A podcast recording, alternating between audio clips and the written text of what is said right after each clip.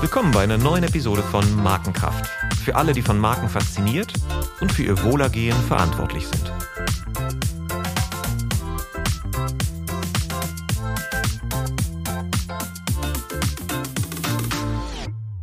Mein Name ist Olaf Hartmann und heute spreche ich mit meinem Gast über Glück, Schönheit und Design als Quelle von Markenkraft.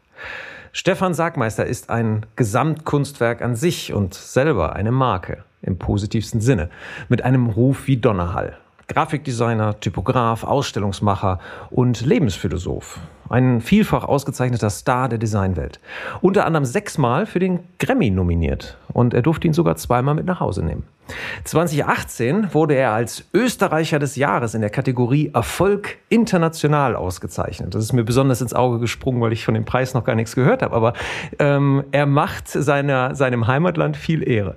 Durch seine haptische Art zu designen und seine klugen Gedanken bin ich selbst seit Jahren ein großer Fan. Und den ersten Kontakt hatte ich mit ihm indirekt durch sein Buch Things I Have Learned So Far in My Life. Und einige seiner darin formulierten Erkenntnisse, die er in Form von typografischen Installationen umgesetzt hat, begleiten mich seit Jahren. Zum Beispiel, jammern ist blöd. Ich sollte handeln oder die Sache vergessen. Trying to look good limits my life. Oder auch, jeder, der ehrlich ist, ist interessant. Und deshalb freue ich mich besonders heute auf ein ehrliches und interessantes Gespräch. Willkommen, Stefan. Schön, dass du da bist. Wunderbar. Ausgezeichnet. Dankeschön, Olaf. Super. Bevor wir über Design und Kommunikation und Marke reden, ein paar schnelle Fragen zum Reinkommen. Du kannst nach Lust und Laune kurz oder lang antworten. Grüner Feldliner oder Gin Tonic? Beides nicht. Ich trinke keinen Alkohol. Hm. Beatles oder Bach? Beatles. Optimist oder Pessimist? Optimist. Short Term oder Long Term? Oh, Long Term auf jeden Fall. Daten oder Intuition? Daten. Regeln folgen oder Regeln brechen? Beides. Glück oder Zufriedenheit? Zufriedenheit. Design, Kunst oder Handwerk? Zwischendrin. Was war denn das erste Geld, äh, was du verdient hast? Das war, wir haben aus Glasperlen Schmuck gebastelt und das auf der Straße verkauft. Also ich glaube als Sechsjährige oder so. Hm. Und das wurde, weil wir zu Hause ein Geschäft hatten, haben das dann so Passanten meinen, meinen Eltern gemeldet weil die natürlich angenommen haben, das sind sicher die Kinder von dem Geschäft, das da dahinter ist. Und dann meine Eltern haben dann dem Ganzen einen Stopp vorgesetzt. Aber ich glaube, ich war sechs und die Schwester acht oder so. Waren relativ erfolgreich mit dem Verkauf von solchen Dingen. Boah, ist ja also direkt mit Design Geld verdient. Das war ja schon ein guter Start. Ja, ja, ja, ja. Das ist eigentlich das erste Mal, dass mir das auffällt. Also eine gute Frage. Also das habe ich noch nie gedacht, aber das war natürlich so. Ja. ja. Und hat es auch direkt eine gute Location. Mein letzter Gast hat ein ähnliches Erlebnis. Der hat aber seinen Laden in dem Gewächshaus seiner Eltern hinter ihrem Haus aufgemacht und hat sich gewundert, warum niemand kommt. Na, wir waren in einer absoluten 1A-Location, weil es halt vor dem Geschäft meiner Eltern war. Und das ist in Bregenz, also in der kleinen Stadt, das große Geschäft. Also da gab es auch ordentlich... Äh, Uh, da gab es ordentlich Fußgängerbetrieb. Ja, ah, da, da bist du ja in der Stadt der Bregenzer Festspiele dann aufgewachsen, ne? Ganz genau, absolut. Wow. Ja, ja, ja, ja. Als Jugendlicher haben wir das natürlich ordentlich bekämpft, die Bregenzer Festspiele, weil die natürlich das ganze Kulturgeld beansprucht haben und dann war für Dinge, die uns interessiert haben, wie Jugendzentren oder Rockkonzerte nichts mehr übrig.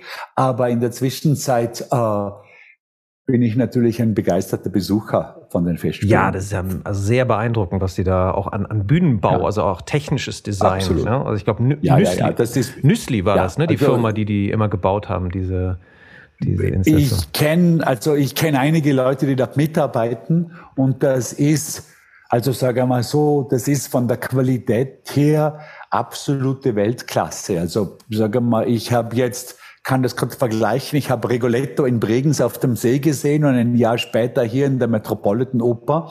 Das in Bregenz war um einiges besser. Ja. Das glaube ich. Also ich habe gerade noch ja. in der Präsentation ein paar Bilder von, von dem Bühnenbau eingebaut. Das ist wirklich toll. Also da, da warst du ja schon früh vorgezeichnet. Also wie gesagt, also der, das eine, deine erste Wirtschaft, deine erste Tätigkeit war schon mit Design Geld zu verdienen und dann in so einer Umgebung, wo Design auch eine große Rolle spielt. Das ist auch ein großer Wirtschaftsfaktor. Ne? Das, das zieht sehr viele Menschen an ne? nach Bregenz. Ja, ja. Und es ist, da ist Vorarlberg natürlich, sage mal so, dafür, dass das ja eigentlich Provinzland ist, oder? Es gibt ja keine große Stadt in ganz Vorarlberg, also Westösterreich, ist das ganz eigenartig qualitätsbewusst. Ja. Weil oft ist es ja sonst so, also das man gerade in Amerika auf dem Land, ist es ja doch häufig so, dass die Qualität von vielen Dingen, ob das jetzt die Geschäfte sind, wo man einkauft. Oder also wenn ich hier in einer Kleinstadt bin, irgendwo, sage mal in Utah, dann gibt's halt ein Mall mit mittelmäßigen Dingen, äh, mit einem Kino Cineplex dabei, wo halt die großen mittleren äh, Hollywood-Filme spielen und wenn's Glück, wenn es Glück gibt, gibt's noch irgendwie ein Community-Theater, wo mittelmäßige Dinge aufgeführt werden. Und das ist in Bregenz nicht so, kann man wirklich sagen. Und worauf führst du das zurück? Kannst du das irgendwie einordnen, warum das so ist? Ich meine, die ganze Region Vorarlberg ist ja auch wirtschaftlich sehr stark. Ne? Es gibt also viele, ja, ja, viele sehr, also, sehr äh, gesunde mittelständische Unternehmen dort. Ich glaube, das wurde immer sehr beeinflusst von der Schweiz, von der deutschsprachigen Schweiz, die ja, oder von Bregenz ist es fünf Kilometer in die Schweiz und aber auch von Bayern. Mhm. Also, weil es da eben in der Nähe immer Weltklasse-Betriebe gegeben hat, oder? Ob das in der Schweiz ist, also hm, von der Pharma bis zu den Banken oder in, äh, sagen wir so, im Schwabenland und in Bayern die Automobilindustrie oder so. Also da gab es immer Leute, die uns ähnlich sind, jetzt vom Gehabe her oder von oder kulturell ähnlich sind, die offensichtlich große Dinge äh, zusammengebracht haben. Ich glaube, diese Einflüsse waren da wichtig. Mhm. Ja, bei Vorarlberg früher war ja ein sehr armes Land. Also ich kenne mich jetzt in der Geschichte von Vorarlberg ein bisschen aus. Und das war ja im 19. Jahrhundert noch so da im 20. noch, also bis in die 1930er Jahre, wo gab es ein Phänomen, das hieß die Schwabenkinder. Das heißt, die Vorarlberger Familien haben ihre Kinder ins Schwabenland schicken müssen, weil die die selber nicht durchfuttern konnten. Und dann haben Kinder, zehn, zwölfjährige, den ganzen Sommer, also vom Frühsommer bis in den Spätherbst, auf Bauernhöfen hart gearbeitet und wurden dann mit einem Anzug nach Hause geschickt, durchgefüttert in der Zeit, wo sie 12, 14, 16 Stunden gearbeitet haben und mit einem Anzug nach Hause geschickt. Das war die Situation noch in Vorarlberg in den 30er Jahren. Und nach dem Ersten Weltkrieg gab es eine Abstimmung in Vorarlberg, ob wir Teil der Schweiz werden wollen. Und die Vorarlberger haben das mit Ja abgestimmt, aber die Schweizer wollten uns nicht. Die wollten keine so äh, eine arme Region da noch dazu. Ja, ja, äh, ja. Noch, äh, noch, dazu. Also die Schweizer haben gesagt, na, ihr bleibt's besser bei Österreich. Ja, heute, heute sehen sie das wahrscheinlich ein bisschen anders. Ich meine, die, die Südtiroler, äh, die Italiener haben die Südtiroler ja. mit offenen Armen dann genommen. Das ist super. Ja, ja, aber ganz genau. Interessant, ne? Das, das prägt ja auch das Denken. Auch ähm, so arme Regionen, auch das Schwabenland war ja auch nicht immer so reich. Ne? Also, das, also Schweiz genau das Gleiche. Mhm. Ne? Also Schweiz war ja auch ein sehr armes Land und da musste man dann ja, halt ja, intelligenter sein als die anderen und natürlich auch fleißiger, aber auch intelligenter. Und ähm, das, äh, ja, ja, das, das, das sind solche auch kleine Entscheidungen, äh, die, die dann große Auswirkungen haben, dass dann irgendwann ein Kurfürst entscheidet, so bei uns gehen die Bauernkinder halt in die Schule. So, und dann plötzlich äh, ist, das, ist das Bildungsniveau höher und so weiter. Aber wir schweifen ab. Ähm, äh, Nochmal zurück zu deiner Kindheit. Ähm, Kannst du dich so an, an einen Moment erinnern, wo für dich äh, das erste Mal eine Marke irgendeine Entscheidung beeinflusst hat? Also spielten Marken bei dir überhaupt eine Rolle in deiner Jugend und Kindheit oder gab es da so einen Moment, wo du sagst, ah, da habe ich etwas bewusst entschieden, weil es eine Marke war? Brichst du aus? Ich jetzt teilweise nicht gehört. Ähm, ich sagte, ob es damals, zu der, zur Zeit, als du aufgewachsen bist, ob es da ähm, einen Moment mhm. gibt, an den du dich erinnerst, wo eine Marke eine Rolle spielte, also eine Entscheidung beeinflusst hat, wo du sagst, da habe ich mich entschieden wegen der Marke. Hm. Das ist eine super Frage, da muss man, das muss man überlegen.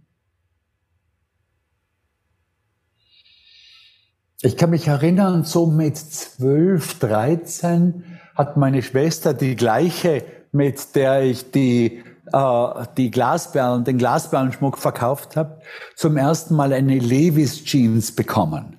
Das war damals bei uns neu und für mich auch neu, dass so eine klassische Jeans was Besonderes sein kann.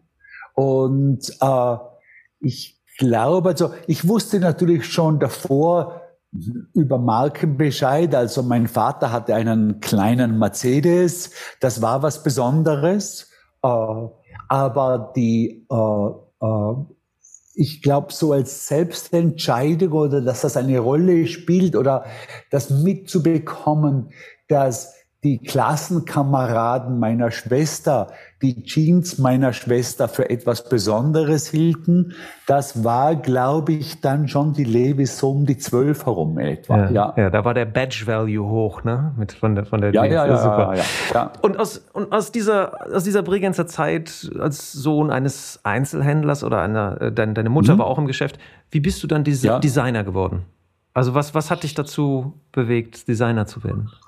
Also ich war dann in der Zeit herum, so mit 14, 15, 16 in Bands, also in, in Progressive Rock Bands. Wir hatten große Ziele, also das heißt, unsere Vorbilder waren Leute wie Pink Floyd oder King Crimson, äh, konnten aber leider Gottes unsere Instrumente nicht so gut spielen wie unsere Vorbilder und waren, glaube ich, relativ, also nicht glaube ich, wir waren relativ schlecht. Aber ich bin natürlich durch die, äh, durch die Beschäftigung mit der Musik und in den Bands waren Plattencovers äh, sehr wichtig. Also ich habe damals so mit 15 mal das berühmte King Crimson Cover mit dem schreien, schreienden Gesicht so in zweimal zwei Meter Größe oder eineinhalb mal eineinhalb Meter Größe mit Bleistift abgezeichnet, äh, ganz sorgfältig und bin dann oder habe dann gehört oder bin draufgekommen, dass das ein Beruf ist, also Plattencovers zu gestalten. Und das hat mich sehr angemacht. Also das war irgendwie, das haben wir mal vorgestellt, das wäre ein interessanter Beruf. Und ich war aber selber damals in einer in Österreich heißt, heißt das HTL, also eine höhere technische Bundeslehr- und Versuchsanstalt. Das heißt, das ist eine Art Gymnasium, eine, Berufs-, eine berufsbildende Oberstufe im Gymnasium. Das hat mir dort überhaupt nicht gefallen und ich bin dort nach drei Jahren glücklicherweise wieder herausgekommen und zurück in ein unter Anführungszeichen normales Gymnasium gewechselt. Und dieser Schritt war sehr wichtig für mich, weil im normalen Gymnasium gab es dann auch äh, den Zugang, das war nicht Teil des Gymnasiums, aber da gab es ein paar Mitglieder einer Jugendzeitung, die hieß das Alphorn und das waren die, die coolen Mitschüler, nicht in meiner Klasse, aber in Parallelklassen. Und ich habe die dann gefragt, äh, wo und wie die das machen und bin dann zu den Redaktionssitzungen gegangen und habe dann hier und da einen Artikel geschrieben für diese Jugendzeitung. Und dann ist die Person, die hatten natürlich relativ viel Umschwung, weil sobald jemand maturiert hat und nach Wien oder Innsbruck studieren gegangen äh, ist, musste diese Stelle neu besetzt werden. Und die Person, die immer das Layout gemacht hat, ist Okay, es war weg. Und, und Stefan sagte, das lass heißt, mich mal ran. Ja, ganz genau. Okay. Und das war im Prinzip, ich habe das mal probiert und bin dann relativ schnell draufgekommen, dass mir das eigentlich viel mehr Spaß macht als die Schreiberei. Ja, super. Und dann war der Einstieg ja auch für dich als professioneller Designer ja Plattendesigner. Ne? Also bist ja nach New York gegangen und hast dann berühmte Platten äh, für Lou Reed gestaltet etc. Wie muss man sich das vorstellen? Du bist dann als junger Designer dann nach New York gegangen, saß da rum und dann stolperte Lou, Lou Reed rein und sagte, hier, mach mir mal ein paar Plattencover. Ja, ich meine, da gab es ein paar Umwege dazu. Also ich habe in New York nochmal studiert, mhm.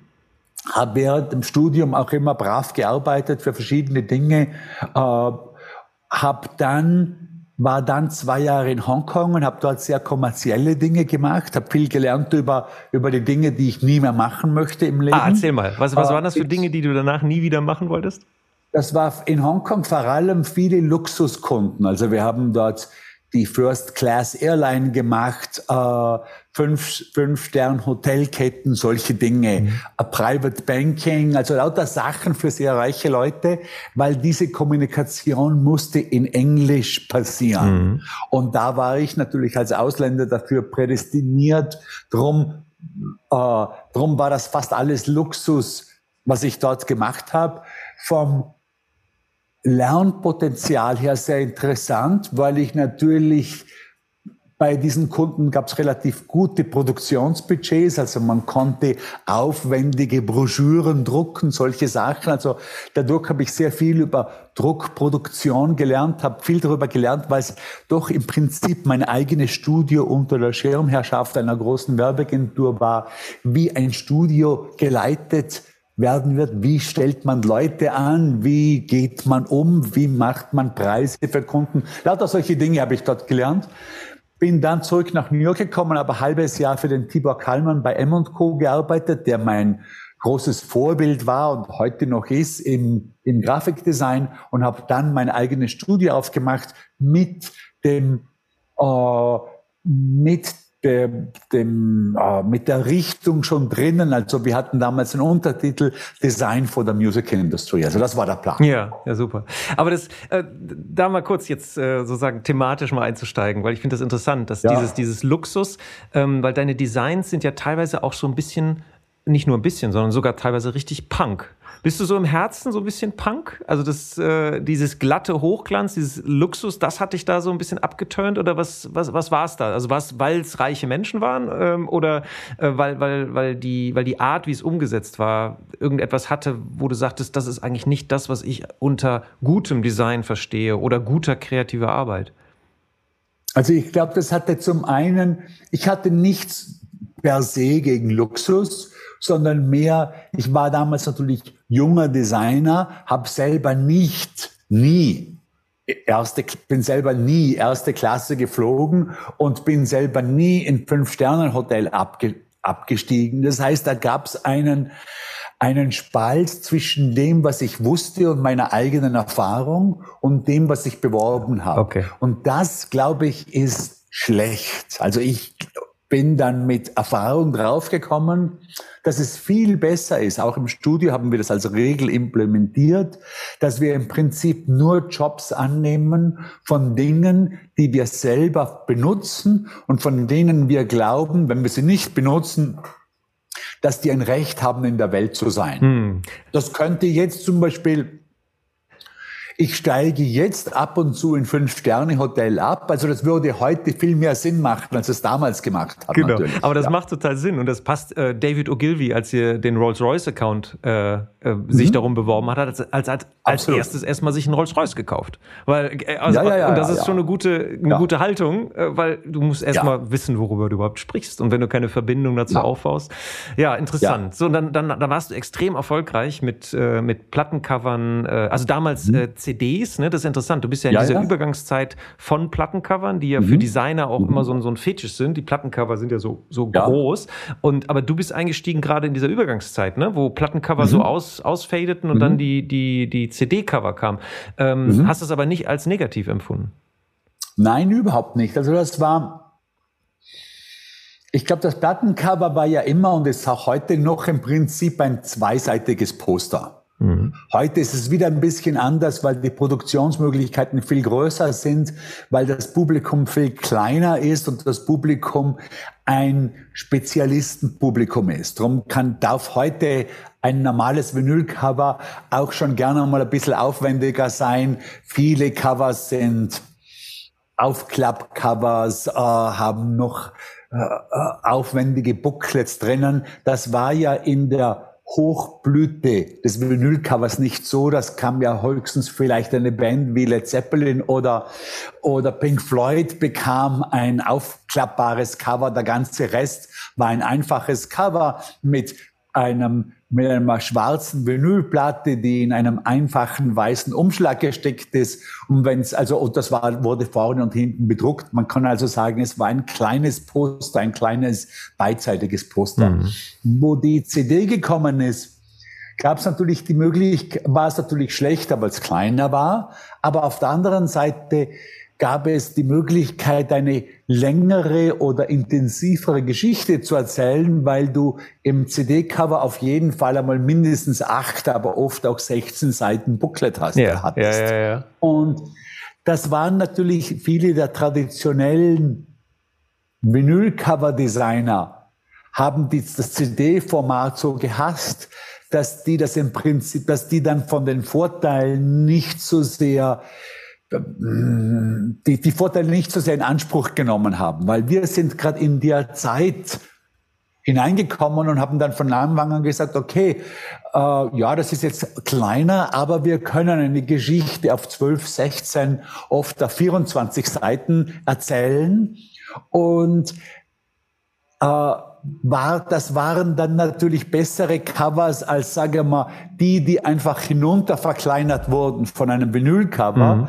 Uns ist es dann umgekehrt passiert, dass dann in letzter Sekunde äh, die, die Eng, der englische Ableger der Plattenfirma angerufen hat und gesagt hat, ach, Uh, wir haben, das haben wir vergessen, wir brauchen eine Vinyl, aber es ist kein Problem, wir werden einfach die Vorder- und die Rückseite hinauf vergrößern. Das hat dann genauso wenig funktioniert wie umgekehrt natürlich. Ja. Oh, das bringt uns jetzt aber trichterförmig super zum Thema, weil bei dir ist das Problem, du hast schon so viel gemacht in deinem Leben und so spannende Ausstellungen gemacht, auch die Happy-Ausstellung und die Beauty-Ausstellung würde ich gerne noch drüber sprechen, aber deshalb mhm. müssen wir jetzt aufpassen, dass wir ganz kurz jetzt, das ist eine, eine super Vorlage zum Thema Branding, weil ja auch hier in unserer, mhm. in unserer Welt Markenführung, Markenkommunikation hat sich ja durch die Digitalisierung wahnsinnig viel gewandelt. Und da ist ja das Thema mhm. Responsive Design, zum Beispiel bei den Webseiten, hat mhm. plötzlich alles umgekrempelt. Da würde ich äh, sehr gerne mhm. auf deinen dein Blick auf den aktuellen Stand von Design, Rolle des Designs, auch in der Bildung von Markenkraft.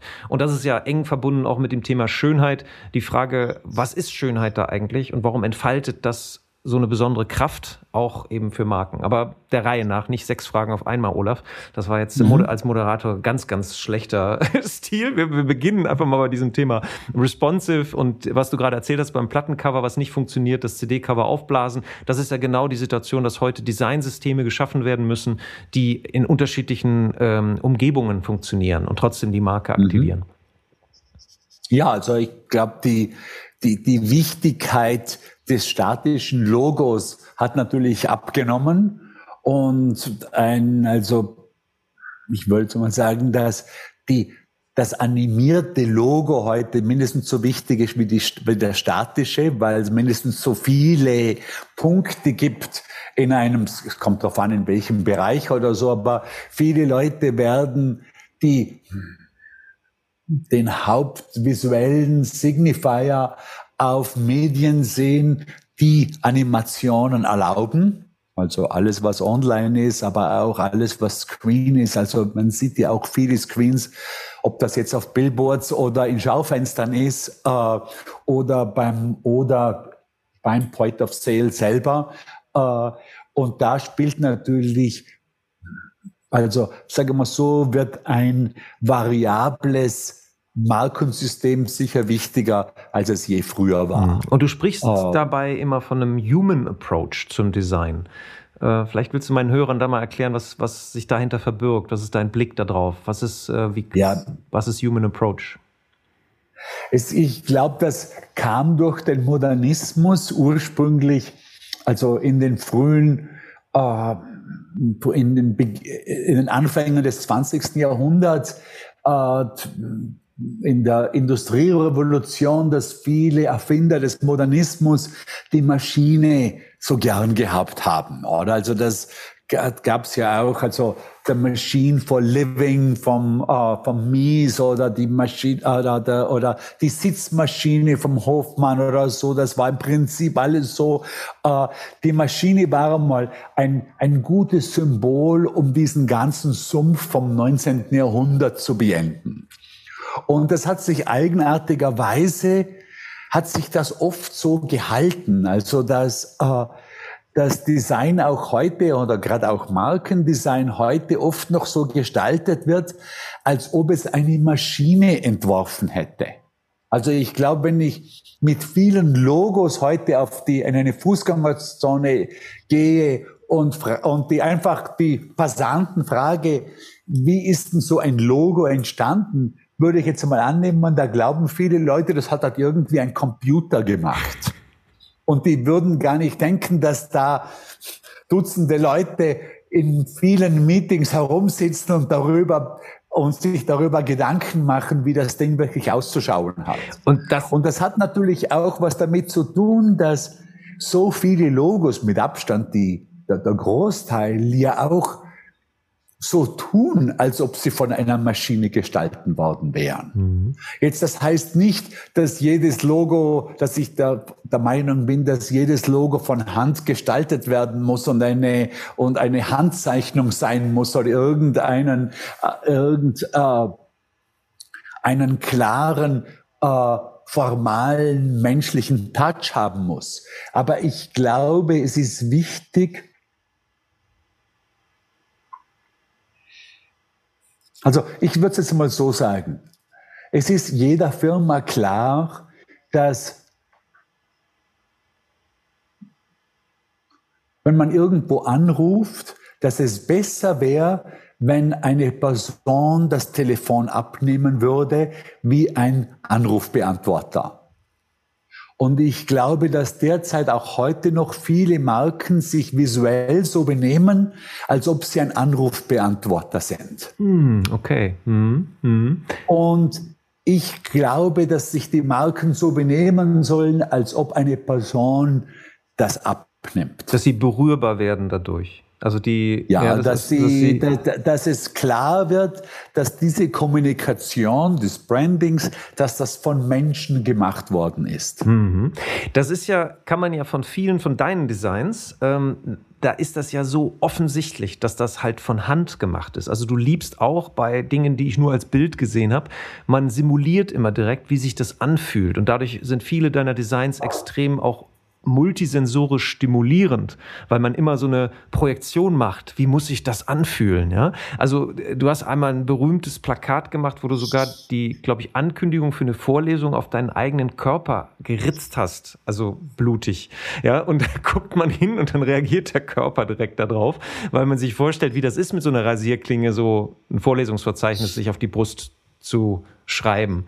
Ähm, hast du das immer intuitiv gemacht oder wie ist das wie ist es dazu gekommen? Also die, dass du diesen Also das war schon, ja, das war schon mit äh, äh, da war schon auch eine Methode dahinter. Mhm. Also ich wollte schon äh, klar machen, dass hier von Menschen für Menschen etwas gesagt wird. Mhm visuell auf einem Poster oder auf einer Webseite oder wo auch immer. Mhm. Und das heißt, das muss sie natürlich nicht immer handgeschrieben sein, oder? Das, das kann ja auch, also, weißt du, das hat ja dann so weit geführt, dass dann zeitweise die IBM-Kampagnen handgeschrieben worden sind, was ja im Prinzip dann eigenartig ist. Eine Computerfirma äh, kommuniziert mit mir mit Handschrift, obwohl sie, also das, ich glaube, dass, also das reicht natürlich nicht nur, sich irgendwie diesen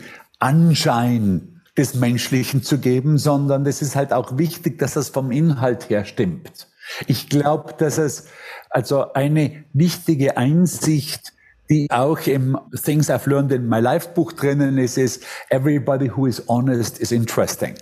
Und als Designer wollen wir ja immer interessant sein. Wir wollen ja die Dinge, die wir herstellen, ich glaube, das ist ja absolut ein Grundbedürfnis. Wir wollen ja, dass die zu Menschen kommen und interessant sind. Und ich glaube, ich, also, und von dem her ist natürlich auch ein, eine, ein wichtige Zutat in diesem Mix, ein wichtiger Bestandteil ist die Ehrlichkeit. Das finde ich einen sehr interessanten Punkt. Kannst du Beispiele geben für ehrliches und unehrliches Design? Klar, absolut. Also äh, jetzt gerade, wenn wir sagen wir im Markenbereich sagen, oder? Äh, das, äh, das PP-Logo, oder? British Petroleum, äh, das ja an sich formal ein gutes Logo ist. Ich glaube, das ist also diese, diese grüne Sonne ist ja formal schön gestaltet, aber die, es ist das falsche Logo für eine Firma, die offensichtlich nicht so grün ist, wie das Logo behauptet. Und das ist ihnen natürlich auch unglaublich auf den Kopf gefallen, wo es dann Oil Spills und solche Dinge gegeben hat, ist das grüne, also war dann die Presse natürlich noch viel hämischer und viel schlechter, weil die so getan haben, als ob sie grün sind und das eben nicht halten konnten. Mhm. Äh, ich würde sagen, ehrliche Kommunikation, äh, ja, man, das ist immer äh, die oft zitierten Apples und Nikes, oder? Ich glaube, dass ist relativ, also der, äh, ja, die, der, der Nike-Schuh hält ziemlich das, was der Schwusch verspricht. Mhm. Mhm. Ich habe das auch selber, also ich war bei einigen bei einigen Design Departments von großen Sneaker-Herstellern und war da auch unglaublich beeindruckt, wie eine Firma von der Größe von Nike, was die für, für eine Qualität von Designern in ihrem Turnschuh-Department halten können.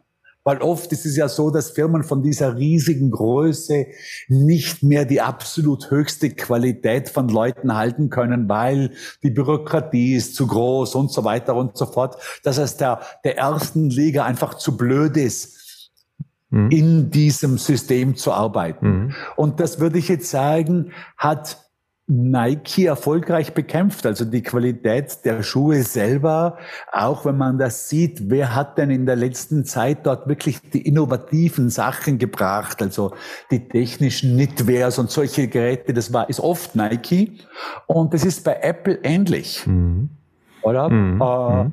ich glaube, dass, äh, dass ich bin mir nicht, also da kenne ich mich zu wenig aus, um eine richtige Meinung dazu zu haben, wie die das geschafft haben, weil es ist sehr schwer als riesige Firma, mhm. aber sie haben das geschafft und das ist natürlich ultimativ das, was die Marke ausmacht, oder viel, viel wichtiger als das, was jetzt Markendesigner an den The zum, zum, zum äh, bringen können. Ja, du sagst ja auch, dass Branding überbewertet wird. Ne? Also dass äh, eigentlich ja. die, die eigentliche, die Gedächtnisspuren, die dann am Schluss die Marke ausmachen, das positive Vorurteil, aus ganz anderen Quellen kommen, aus dem Service-Design. Ja. Da ist natürlich auch, man kann, wenn man das, das Designverständnis ein bisschen breiter nimmt, also nur das visuelle Branding ist überbewertet, weil ja. der Rest ist ja auch Design und es ist auch Branding. Also die, die Art. Absolut, wie, aber das ist oft, mhm. das ist oft Teil der Firma und nicht Teil Teil der Branding Agency, die äh, die Firma beratet, mhm. sagen wir so. Genau. Ja. Mal zurück zu deinen Prozessen, weil du gerade sagst, du kannst, du weißt nicht genau, wie die das gemacht haben, aber du kannst wahrscheinlich gut sagen, wann dir Dinge gelungen sind und wann dir Dinge eher nicht gelungen sind mit deinem Studio. Und gibt es da bestimmte Triage-Fragen, die du dich stellst, woran du erkennen kannst, bin ich hier auf dem richtigen Weg oder dem falschen Weg? Vielleicht äh, können wir es auch so auf, aufbauen, was sind die häufigsten Fehler, die du siehst in Designprozessen, in Gestaltungsprozessen und was sind so deine drei Top-Tipps, wo du sagst, das sind die ähm, Triage-Fragen, die du dir stellen musst, ob du auf dem richtigen Weg bist. Also ich meine, äh, wenn es um Branding geht, dann haben wir eigentlich einen Prozess gefolgt, der sehr ähnlich ist, ich glaube, von anderen Prozessen, von anderen äh, Leuten, die Branding machen. Das heißt, wir haben uns ganz eng mit dem äh, Kunden zusammengesetzt und, und dort durch viele einfache Fragen gegangen, wie wenn die Firma schon existiert, wieso wollt ihr Rebranding? Und dann wirklich geschaut, gibt es einen guten Grund, da rezubranden? Oder ist es ein interner Grund, der eigentlich aufgesetzt ist? Wir haben auch schon zu Kunden, wir, also Kunden empfohlen, nicht zu rebranden. Äh, das das ist so das Erste. Das Zweite ist, wenn es klar ist, wohl, da gibt es einen Grund zu rebranden und das Rebranding könnte für diese Firma erfolgreich sein, dann wird in akribischer Arbeit so wenige wie mögliche Brand-Attribute herausgearbeitet, aber nie mehr als drei. Wenn das nicht hinunterdividierbar ist auf weniger wie drei, dann heißt das, dass das Branding das eigentlich nicht schafft. Wenn das, das, ich habe noch nie ein Branding gesehen, das sieben oder acht Dinge kommunizieren kann. Mhm. Das kommuniziert dann meistens nichts. Also im, im Meeting kannst du das schon als Überprüfung, aber draußen kannst du das nicht. Und also die drei, äh, weil wir, sobald wir uns mit dem Kunden auf drei Dinge einigen können, die wahr sind, also nicht gelogen sind, die besitzbar sind, also ownable, also die auch speziell für den Kunden sind, die sich also auch in irgendeiner Art und Weise für von, von anderen unterscheiden. Also jede Firma meint, sie ist, sie put people at the center, aber das ist nicht unterscheidbar. Das ist schlecht als, als Brand Attribute. Äh, dann haben wir, dann hängen die drei Dinger im Studio, die drei Richtungen und alles, was wir machen, dann äh, muss durch die, den Filter von den drei Dingen erfüllt das, ist das eines von diesen drei oder alle drei Dingen und die Präsentation läuft dann auch so ab, also die Präsentation zum Kunden erfüllt das diese drei Dinge. Und die ganz starken Marken schaffen es ja tatsächlich am Ende sogar eine Einwortstrategie zu haben. Dass sie aus, alles ja. aus einem Wort heraus spielen und da spielen ja. natürlich auch andere Qualitäten eine Rolle und ja. andere Aspekte, aber immer aus der Perspektive, das Schlüsselloch ist immer diese eine Qualität. Ja, Also Audi ist ein schönes Beispiel, ne? dieses Thema Vorsprung, ne? also auf der Überholspur.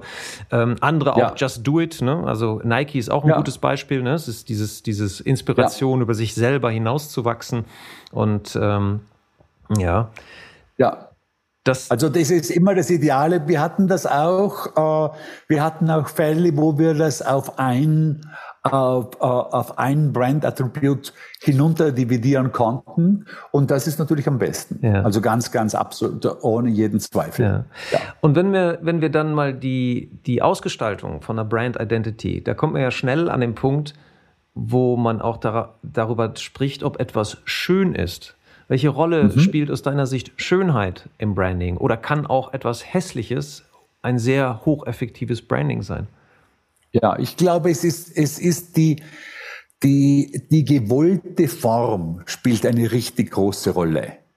Die kann auch hässlich sein.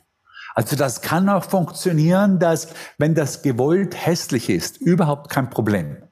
Aber es muss die gewollte Form sein. Es kann nicht irgendeine Form sein, die, sagen wir jetzt einmal, hauptsächlich funktional ist und deren Form ansonsten nicht die sonst zufällig ist. Mhm. Ich glaube ja, das meiste 95 Prozent von allen Dingen, die hässlich sind in unserer Welt, nicht nur im Branding, in unserer Welt, sind ja nicht hässlich, weil sie jemand hässlich haben wollte, sondern die sind hässlich, weil es jemandem egal war. Oder da brauchte man fünf Leitungen in der Unterführung, dann haben wir die raufgebaut, weil die hat's gebraucht. Es brauchte die Funktion von diesen fünf Stromleitungen, dann hat man die da rauf montiert und es war wurscht, wie das am Schluss ausgeschaut hat. Ja. Du weißt, was jetzt kommt. Ne? Wir kommen jetzt trichterförmig zu der Frage, jetzt müssen wir mal definieren, wenn wir über Hässlichkeit sprechen, was ist denn Schönheit? Und du hast eine ganze ja, Ausstellung definieren. dazu gemacht, die ich auch in Frankfurt besucht ja. habe und die wirklich großartig war. Ich kann mal kurz berichten, mein, meine Lieblingsinstallation war, wo ich vor einer riesigen Leinwand stand und interaktiv durfte ich einen Vogelschwarm steuern der also mhm. dann Computer, also durch meine Bewegungen habe ich dann sozusagen den, die, den, die Flugbewegungen, ähm, die Flugfiguren von einem riesigen Vogelschwarm ähm, gesteuert mhm. und dabei war noch klassische Musik zu hören und man, ja, am Schluss hatte ich wirklich das Gefühl, es ist einfach wunderschön. Aber warum?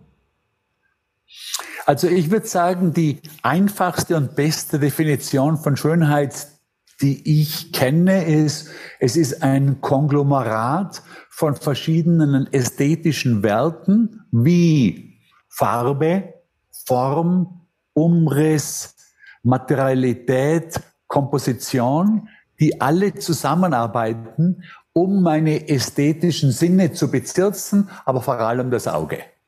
Und aber das ist auch wahr fürs Ohr und es ist auch wahr für den Tastsinn, aber es ist vor allem für das Auge. Und alle diese Dinge lassen, lassen sich als Ziel setzen. Das heißt also, wenn ich jetzt zum Beispiel ein, ein Branding-Programm gestalte, dann kann ich, sage mal, jetzt habe ich einmal eine Idee dafür. Also sage mal, ich habe ein Branding-Programm gestaltet und die Idee dafür, die die drei, die die drei äh, Brand Attributes wirklich äh, äh, wirklich äh, erfüllt, sage mal, es ist ein auf den Hinterfüßen stehender Elefant. Sage mhm. mal jetzt mal, die mhm. Idee gibt's. Ja. Dann kann ich diese, dann kann ich jetzt sagen, wie mache ich den Elefant so schön wie möglich? Da kann ich sagen, hm, was ist denn die ideale Farbenkombination für diesen Elefant? Ist der, ist der wirklich am besten schwarz auf weiß oder wäre der viel besser in einer ganz anderen Farbenkombination? Was wäre denn die beste Form für, den, für diesen Elefanten? Da gibt es tausend Möglichkeiten. Der kann illustriert sein, der kann fotografiert sein, der kann gemalt sein, der kann äh, eine Silhouette sein. Da gibt es tausend Möglichkeiten. Was ist die ideale vielleicht optimale, aber auch schönste Elefantenform, oder? Ich kann mir vorstellen, das kann wunderschön sein und extrem hässlich sein. Der kann, also da gibt es schon einmal die ganze Bandbreite. Dann was ist die beste Umriss? Was ist der beste Umriss, wenn ich den vom Weiten sehe? Was ist die beste Materialität? Ist das wirklich nur flache Farbe oder soll der Materialität, vielleicht Elefantenhaus oder Pythonhaut, äh, soll der vielleicht in einem Leopardenfell gestaltet sein? Würde die Idee komplett umändert und so weiter und so fort. Was ist, äh, und das kann alles gepusht werden. Aber da kurz eingehakt, aber da kurz eingehakt, weil ich kann mir das alles sehr gut ja. vorstellen, aber war, wie kann ich das Urteil fällen, ob das jetzt schöner ist oder weniger mhm. schön? Weil ist es nicht, wie du gesagt hast, hauptsächlich durchs Auge, ist die Schönheit nicht im Auge des Betrachters? Ist dann die, die Perspektive des, der, der Zielgruppe, des Wahrnehmenden, mhm. ist das nicht eigentlich für den Designer auch eine wichtige Grundzutat, um, zu, um entscheiden zu können dann, ob die Form, die du mhm. gerade beschrieben hast, die Anpassung an der Form zieladäquater sind und richtig mhm. verarbeitet werden? Mhm. Ja, das ist äh, glücklicherweise ist dieses Zitat, die Schönheit ist im Auge des Betrachters falsch. Sehr gut. Und zwar nicht nur nicht nur, dass ich, dass ich das sage, sondern ich kann das wissenschaftlich belegen, dass es falsch ist. Und zwar zu 100 Prozent, äh, weil ich zum Beispiel auf der ganzen Welt Umfragen gemacht habe selber. Mhm zur Lieblingsfarbe von den Leuten. Mhm. Je, in jeder Kultur, in jeder Kultur gibt es eine Mehrheit für Blau. In jeder Kultur. Das heißt einmal schon, Blau ist die Lieblingsfarbe dieser Welt. Das kommt aus der Evolution, weil ein blauer Himmel ist ein sicherer Himmel, ein blaues Meer ist ein sicherer, ein sicheres Meer und so weiter. Äh, das Gleiche ist wahr für die Form. Jede Kultur dieser Welt, wenn sie, wenn äh, Formen vorgelegt werden, sechs, sieben Grundformen, liebt den Kreis, also und zwar zu einem hohen, sehr hohen Prozentsatz. Äh, wenn ich jetzt noch zusätzlich weiß, was mein Zielpublikum ist von dieser Marke, dann kann ich das noch mal einschränken. Also zum Beispiel, wenn ich jetzt die Marke, sagen wir mal, die Marke Metallica mache, Heavy Metal Band, mhm. dann weiß ich sehr viel über das Zielpublikum von Metallica und weiß, was die für formale Vorlieben haben mhm. und kann dann diese Marke noch also auch ästhetisch sehr einschränken. Aber das wird natürlich, die ästhetische Einschränkung wird natürlich schwieriger, umso größer das Publikum ist. Also wenn ich mal jetzt sage, die Marke Nike, die weltweit sechs bis 80-jährige schon Sport äh, mehr zentrierte äh, anspricht, aber im Prinzip fast die ganze Welt anspricht, dort wird das schwieriger. Oder? Also da kann ich jetzt das nicht so einfach einschränken. Aber ich kann auch dort, auch dort gibt es gewisse gewisse Dinge, über die, über der ich mit auch mit einem 80-jährigen Isländer und einem sechsjährigen Brasilianer übereinstimmen werde. Äh, und auch dort ist das einschränkbar. Also auch dort kann ich sagen, diese Richtung wird insgesamt von vielen Leuten als schöner betrachtet als diese Richtung. Ja. Und auch darüber gibt es ganz eindeutige kulturelle Übereinstimmungen. Sehr gut. Zum Beispiel wissen wir äh, von Umfragen auf jedem Kontinent von Reisemagazinen, was die Leute auf der ganzen Welt als die schönsten Großstädte. Und was ist die äh, schönste Großstadt? Empfinden. Das sind, die, das sind immer die zehn gleichen. Hongkong, Das ist New immer York. Rom, Paris, äh, Venedig. London, San Francisco. Ja, Venedig, Venedig ist, ist keine groß, Großstadt, genau. aber, aber Sydney, mhm. äh, äh, äh, Rio de Janeiro, mhm. äh, St. Petersburg und so weiter und so fort. Also es gibt eine, es gibt eine ganz klare ästhetische Übereinstimmung Uh, da ist Cincinnati ist nie dabei, Jakarta ist nie dabei. Es gibt also die ganze Welt glaubt, Rom ist eine schönere Stadt als Jakarta. Das finde ich ein sehr saftiges Thema. Erstmal super, vielen Dank. Das, also das ist eine super Aussage. Und wir können daraus destillieren. Also was du gerade beschrieben hast, ist erstmal die Schönheit ist eben nicht durch Zufall, es liegt nicht im Auge des Betrachters. Ja. Ähm, sondern also nicht nur, nee, genau, es gibt genau. natürlich ein individueller Geschmack, Exakt. Die, der wiederum ganz davon abhängt, wie viel wir schon gesehen haben, was wir kennen. Aber die meisten Wissenschaftler, mit denen ich gesprochen habe, glauben, es ist so in etwa halbe halbe. Genau. Und was? Die Hälfte ist im Prinzip äh, ist shared, also glauben haben, das, äh, den, da gibt's einfach äh, eine Übereinstimmung und die andere Hälfte ist, ist individuell. Genau, das, und das hast du ja auch gerade genauso beschrieben. Das heißt, wir haben diese archetypische Quelle der Schönheit mhm. und die, mhm. die äh, entsteht aus der Statistik der Umwelt und die kann, wenn überhaupt, mhm. nur von Kontinent zu Kontinent leichte Unterschiede aufweisen. Und dann gibt's mhm. die spezielle, die Nische, die aus der Statistik der Umwelt von Heavy Metal Fans, ja, entsteht eine andere Statistik der Umwelt, die dann bestimmte ästhetische Kombinationen als noch vertrauter und, und mhm. angenehmer äh, ja. äh, interpretieren. Und das ist doch eigentlich ein, ein, sehr guter Filter. Das heißt, vom Generellen zum Speziellen und die Zielgruppe spielt dann doch eine Rolle. Da kommt irgendwann der Auge mhm. des Betrachters rein. Aber, mhm. aber vorher müssen die Grundlagen erstmal äh, gelegt mhm. werden und die sind archetypisch ja. gleich. Und das, das ist super. Ja. Und das ist ja, hat ja auch was mit diesem Bottom-up und Top-down Aufmerksamkeit zu tun, ne? wie unser mhm. Wahrnehmungssystem funktioniert. Ne? Diese archetypische Bottom-up Aufmerksamkeit, wo ist die Orientierungsreaktion, wo, worin schaue ich? Und dann die motivgetriebene, die natürlich individuell individueller mhm. ist. Die ist auch nicht komplett individuell, mhm. aber individueller. Das, das ist klasse. Und ähm, ähm, wo, worauf ich noch, hin, was du gerade sagst mit diesen Städten, finde ich auch sehr interessant. Warum sind die auch zu, warum sind die auf diesen Listen immer?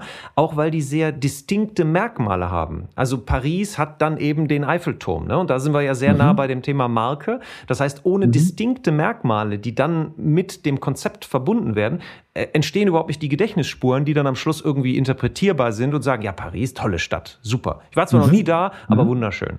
ja, so, mhm. und das, das, äh, das ist gut. Ja, so kann man sich diesem Thema Schönheit dann nähern und dann kommt man auch von dem Geschmäckeln weg. Weil in den Organisationen, mhm. das hast du wahrscheinlich auch mit Auftraggebern oft erlebt, wo dann gesagt wird, meiner Frau gefällt das nicht oder mir gefällt das nicht. Wie mhm. gehst du denn als Designer mit solchen Aussagen dann um? Ähnlich wie du es gerade getan hast? Ja, ich, ja, oder ich versuche natürlich, nie eigentlich über die Schönheit selber zu reden, sondern ich rede über die Folgen der Schönheit. Weil die Schönheit an sich ist ja eine Funktionalität. Oder es gibt ja die, all die Designer, die von sich glauben, ach, ich habe mit Ästhetik nichts zu tun, ich bin ein Problemlöser. Höre ich oft bei, auf, von Sprechern auf Konferenzen lassen ja dann, ohne dass sie es merken, unglaublich viele Probleme ungelöst auf dem Tisch, weil sie sich nur auf die Problemlösung konzentrieren und wissen nicht, dass die Schönheit nochmal zusätzliche Probleme löst, die sie ungelöst lassen. Mhm. Berühmtestes Beispiel sind die Plattenbauten der 70er Jahre, oder? Die ja unter dem Mantel der Funktionalität, also Funktionalismus hieß diese Architekturrichtung. Nur schade war halt, dass es nicht funktioniert hatte. Niemand wollte da drin wohnen, äh, hatten unglaublich hohe Kriminalitätsraten. Viele wurden nach 20 Jahren schon wieder abgerissen. Also die waren, die haben für die menschliche als menschliche Behausung nicht funktioniert. Und der Grund dafür war die fehlende Schönheit. Viele viele schöne architektonische äh, Bauten werden ja auch gerne renoviert, halten viel länger, weil sie von den Menschen für schön behalten werden, oder? Also bestes Beispiel das Pantheon in Rom Wunderschön. Zweizeit das einzige Gebäude der Welt, das 2000 Jahre lang ununterbrochen verwendet worden ist. Mhm. Äh, das ist natürlich auch True Sustainability. Oder? Also da kannst du natürlich auch wahnsinnig in die Nachhaltigkeit äh, damit gehen. Aber da gibt's viele solche Dinge, äh, die funktionieren. Oder ich kenne das von äh, von einem befreundeten Architekten, der die Schönheit mit drinnen als Funktionalität hat. Also die Dinge, die er macht, müssen auch als Ziel schön werden.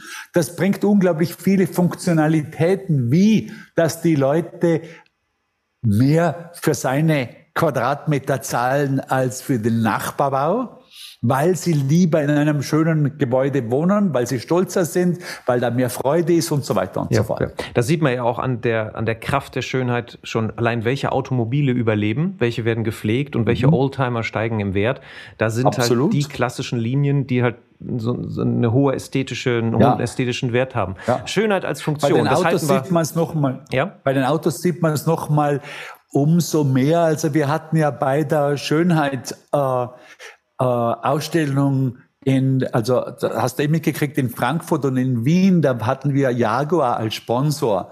Und da kam natürlich die Führungselite von Jaguar auf Besuch zur Eröffnung in Wien. Und ich habe mit dem Chefdesigner dort ein Interview geführt und da sind wir draufgekommen. Er hat gesagt, dass wenn die Umfragen machen für ihre Käufer, also aus welchem Grund die si, si, sich die für den Jaguar entschieden haben, dann ist dafür die, die vordergründige Antwort meistens irgendwas Funktionelles, also so äh, Benzinverbrauch oder solche Dinge. Aber sie, sie haben ein paar Trickfragen eingebaut und kommen drauf, dass im Prinzip der Hauptgrund ist die Form wofür sich eine Person, weswegen sich eine Person für das Auto entscheidet. Genau, der klassische, das sagt ja, ja. niemand explizit, ich habe den gekauft, damit ich gut aussehe, wenn ich vor dem Restaurant aussteige. Das sagt ja. niemand in der Kundenbefragung. Ja. Das sind die impliziten Treiber. Ja. Sehr schön. Ja. Dann würde ich zum Abschluss, ist, wie gesagt, wir könnten, glaube ich, vier Stunden sprechen und wir, wir hätten immer noch genügend Themen. Ähm, ich bin aber auch, äh, ich möchte respektvoll mit deiner Zeit auch umgehen. Erstmal vielen Dank, dass du überhaupt die Zeit nimmst. Wir hatten gerade übrigens einen super Moment, dieser, diese, diese Polizeisirene im Hintergrund. Ja, es ist der Beweis, dass das Ganze hier in New York stattfindet und ich natürlich extra nach New York gereist bin, um dich ja, zu interviewen. Ja, ja, ähm, äh. Die, ich möchte gerne zum Schluss nochmal ähm, mit dir über das Thema Digitalisierung sprechen und die Rolle der Haptik mhm. in der Digitalisierung, weil mhm. du designst sehr haptisch, aber auch deine Optik, also auch die Bilder deiner Dinge sind immer sehr haptisch. Ähm, mhm. Ich würde dieses Spannungsfeld gerne mal aufmachen weil ja auch ähm, jahrelang gesagt wurde, so die Zukunft der Kommunikation, das, das ist alles, das wird alles digital sein. Ja? Also ähm, Haptik spielt da keine Rolle mehr. Was ist dein Blick darauf? Also ich meine, das ist teilweise natürlich wahr. Also es ist ja wahnsinnig viel von dem, was einmal haptisch war, ist jetzt in irgendeiner Art und Weise online. Äh, das kann ja natürlich trotzdem menschlich sein und das kann natürlich trotzdem schön sein, oder? Das ist ja derzeit noch, glaube ich, ein relativ großes Problem, dass unglaublich viele Firmen, die hauptsächlich online kommunizieren, nur auf Funktion testen. Also es, ist, es lässt sich ja unglaublich einfach Dinge testen in A-B-Tests und so weiter, mhm.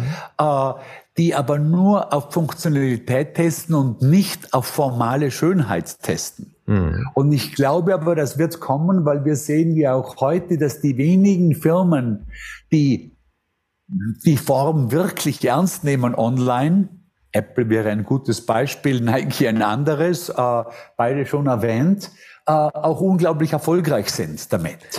Also weil wir natürlich in, in Dingen, in auch in Online-Gegenden viel länger Zeit verbringen und viel lieber Zeit verbringen, wenn die schön gestaltet sind. Und das heißt jetzt nicht nur, dass da eine schöne Farbekombination ist, sondern das heißt natürlich auch, dass es da elegante Interfaces gibt, dass da, wenn man von einem in das andere geht, dass das elegant gelöst wird. Und dass äh, ich weiß, dass da bei Apple weil ich teilweise die Leute kenne, unglaublich viel Kraft und Saft dafür verwendet wird.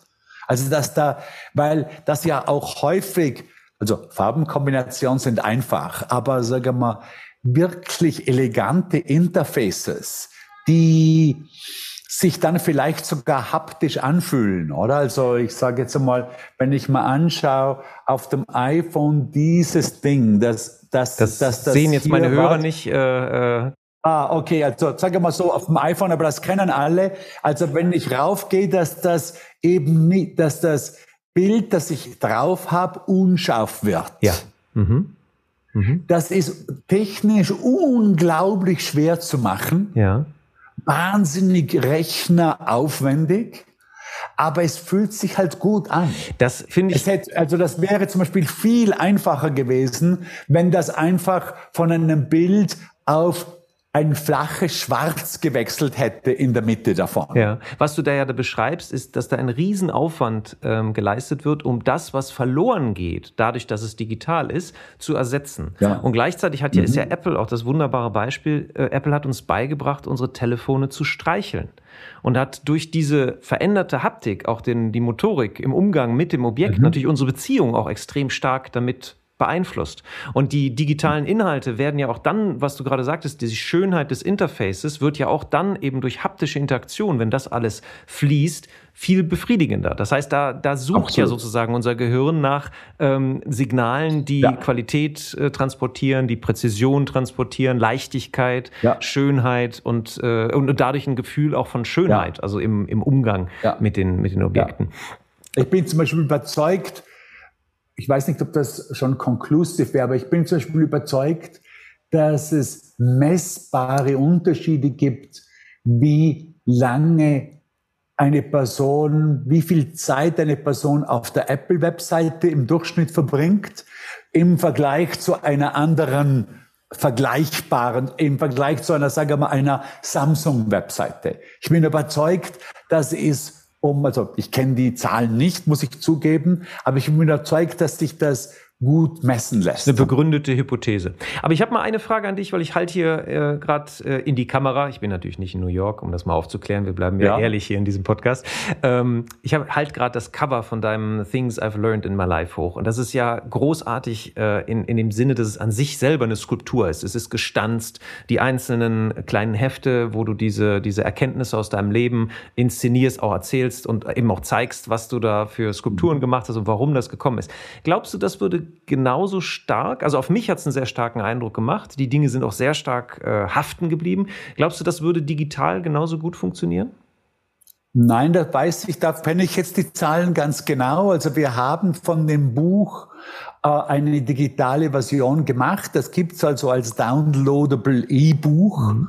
Und ich glaube, wir haben vielleicht ein Prozent von der gedruckten Version verkauft ja. als warte mal, stimmt jetzt das? Zehn, ja, maximal ein Prozent. Ja, ja.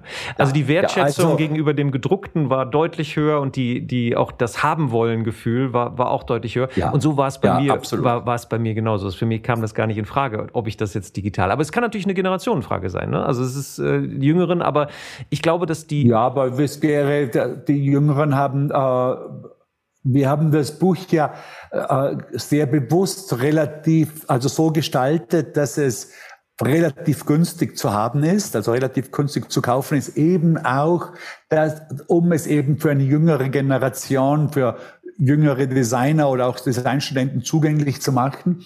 Das heißt, äh, äh, die haben ja genauso gut Zugang zum E-Buch. Genau. Wie und alle auch nicht anderen. gekauft, genau. Und hm. haben es auch nicht gekauft, ja. oder? Also das ist, äh, glaube ich, eine ganz klare Sache. Jetzt in diesem Falle funktioniert einfach das Haptische besser als es, es, ich glaube, es ist jedes einzelne Ding, das in diesem Buch drin ist, auch irgendwo auf dem Web zugänglich. Also man kann sich das auch alles zusammensuchen, irgendwo auf dem Web. Ja. Also wir hatten sogar, ich glaube, wir haben es dann irgendwann einmal aufgegeben, aber es gab zehn Jahre lang eine sehr reichhaltige Seite über Things I've Learned in My Life so far. Also das war auch wirklich alles, die Info war alles zugänglich. Aber das in diesem Falle funktioniert das, glaube ich, wirklich haptisch besser. Und wir machen jetzt auch von unserem neuen Projekt, also von unserem Langzeitdenken-Projekt, äh, das heißt, uh, Now is Better machen wir auch, wir sind jetzt gerade dran, ein Buch mhm, davon, mhm. Uh, weil ich eben glaube, dass es doch noch uh, gewisse Dinge gibt. Ich kaufe zwar auch selber eindeutig weniger Designbücher, wie ich das vor 20 Jahren gemacht habe, aber ich glaube, es gibt so gewisse Dinge, die einfach gebunden als Buch doch irgendwie schlüssiger funktionieren. Mhm als, äh, als als Website. Und die Kombination, ne, also auch im, im, im, ja. in, in, der, in der Markenkommunikation wissen wir ja auch, crossmediale Kampagnen funktionieren besser und so ist es auch crossmedial gelerntes bleibt besser mhm. haften. Ich lese das Buch, ja. danach höre ich mir meistens ein paar Podcasts an von demjenigen, wenn das Buch ja. mich echt gepackt hat und, und dann gibt's auch noch digitale Ressourcen, die ich natürlich abspeichere. Aber das führt mich zu unserem, äh, super, was, was sind die Zukunftsthemen und wir haben gerade über junge Designer äh, ähm, gesprochen. Da zum Abschluss würde ich gerne so deinen, deinen Blick, welche Rolle siehst du ähm, für Designer in der Zukunft? Was würdest du und was sind, was sind für dich die Projekte, die für dich m, dir besonders am Herzen liegen? Eins davon hast du gerade mhm. erwähnt, dieses Langfristdenken. Also, und was haben Designer denn mit Langfristdenken zu tun? Also, das ist so die Sache, wo ich mich jetzt wirklich total darauf konzentriere. Also eigentlich jedes einzelne Projekt, in dem das Studio involviert ist, hat was mit Langzeitdenken zu tun. Eben weil ich draufgekommen bin, dass durch die extreme Verkürzung der Zeitspanne von unseren Medien, also äh, nicht nur Twitter und dergleichen, sondern auch der Einfluss von Twitter oder der Einfluss der, der, äh, der Webseite der New York Times auch auf die gedruckte äh, Ausgabe. Durch diese extreme Verkürzung der Zeitspanne funktionieren fast nur negative Nachrichten. Und weil negative Dinge, die passieren alle sehr schnell, Katastrophen, Skandale, während viele positive Dinge, Entwicklungen sehr langsam funktionieren. Und so bekommen viele von uns ein komplett falsches Bild unserer Welt. Also ich glaube, viele Leute dadurch, dass die, die Zeitspannen der Medien so kurz sind, sehen nur noch negative Nachrichten und glauben, wir sind am kurz vor dem Ende der Welt oder es ist alles in Doom und Gloom, während wenn wir lange, wenn ich die Welt von, von der Langzeit her betrachte, also gerade in Zeitspanne von 100 Jahren oder 200 Jahren, je nachdem, was für Daten äh, erhältlich sind, dann schaut wahnsinnig viel sehr positiv aus. Also dann schaut sehr viel, wenn nach viele menschliche Entwicklungen haben sich sehr gut entwickelt. Wir sprachen ja gerade von Bregenz, ne? Also ne, 30er Jahre ist Beispiel, ja noch nicht so ja, lange her, ne? Zum Beispiel, sehr arme meine Gegend. Heimatstadt, mhm. Mhm. aber auch New York. Also das muss ich sogar in der Zeit, wo ich hier bin, oder in den 40 Jahren, wie extrem die Kriminalitätsraten hinuntergegangen sind in New York. Aber auch, wenn ich mal für 200 Jahre anschaue, wie viel weniger Kriege es gibt heute wie vor 200 Jahren, wie viel weniger Leute ermordet werden an der Hand eines anderen Menschen, mhm. wie viel mehr Kalorien durchschnittlich erhältlich sind für alle Leute auf der Welt, auch für die armen äh, Länder und so weiter und so fort. Und das, glaube ich, ist ein Kommunikationsdesign-Problem oder es ist ein Problem, dass ein Kommunikationsdesigner da ist es wert, sich dem zu widmen und da sind wir sehr brav Und da ist ja ein sehr gutes Beispiel der Hans Rossling, der ja leider schon gestorben ist, mit seinem ja. Factfulness, der ja auch von den genau. Designs genau. seiner Statistiken, die er animiert hat, gibt es ja. schöne TED-Talks von ihm, die über ja. die Kraft des Designs halt diese Entwicklung plötzlich tangibel machten. Guck mal hier, ne? So da, ne? Und das, das toll, das ist super. Also Informationsdesign, um ein realistischeres Bild auch von den positiven Seiten der Welt zu entwickeln. Ganz genau. Okay, ja, ja super. Ja, da bin ich dran und das, also wie gesagt, da sind wir mal Buch dran, das heißt Now is Better und machen jetzt aber auch Uh, nächste Woche gibt's in Mexico City eine Ausstellung darüber. Also das gibt so verschiedene, es gibt so sechs, sieben Standbeine davon. Also in verschiedenen Medien. Das geht dann von Kaffeetasten bis zu Bildern, die man sich an die Wand hängt und großen Murals in verschiedenen Städten und so weiter und so Super. fort. Super. Ja. Wird es auch wieder eine Ausstellung dazu geben? Ja, ja, eben. Auch. Also die, die, die zweite ist nächste Woche, eröffnet nächste Woche in Mexico City. Ah, okay, das war eine Ausstellung. Die wird dann aber auch wandern. Also ja, das wird es geben. Ja. Sehr gut. Aber nicht so eine Riesenausstellung, sondern eine mehr sustainable Ausstellung, die halt eben auch jetzt wiederum auf die Nach-Covid-Zeit zugeschnitten ist, weil die großen Ausstellungen wie die du gesehen hast, also wie die Beauty Show in Frankfurt, die du gesehen hast, die funktionieren, glaube ich, derzeit nicht, weil sie natürlich auch mit großen Kosten verbunden sind. Drum ist es die, die Now is Better oder Beautiful Numbers wird eher eine kleinere, flexiblere Ausstellung sein. Ja, sehr schön. Ja. Wir werden die ganzen Links in die Show Notes packen von deinen Büchern und vielleicht willst du mir auch ein paar Links zu deinem neuen Projekt dann auch noch zuschicken, die wir integrieren. Gerne. Ähm, ja. Hättest du noch für Inspiration zum Thema Design neben deinen eigenen Büchern? Hättest du vielleicht noch einen Literaturtipp, einen Quellentipp, den du den Hörern mitgeben möchtest? Klar, äh, vom Edward de Bono Thinking Kurs. Hm. Äh, Edward de Bono, D-E-B-O-N-O. Mhm. Und das Buch, das mir sehr gut gefallen hat, äh, ist Thinking Kurs. Der hat sehr viel übers Nachdenken nachgedacht und hat da ein paar sehr praktische Tipps drin, wie das Nachdenken verbessert werden kann. Ja, ein sehr guter Tipp für sehr all, hilfreich, auch im Branding all die, all die Brand-Marketeers, die jetzt darüber überlegen, wie sie jetzt durch die Rezession gut durchkommen. Die müssen auch Perspektivwechsel ja. und kreative Gedanken fassen. Das ist ein super Tipp. So, und zum Abschluss die Frage, wenn du den Markenverantwortlichen, ja, oder die mit Design und Branddesign äh, zu tun haben, ähm, einen Bildschirmschoner auf den Desktop zaubern könntest, einen Satz, einen Impuls, eine Inspiration, was würdest du da drauf schreiben? Nimm die Schönheit mit hinein in den Arbeitsprozess als Ziel.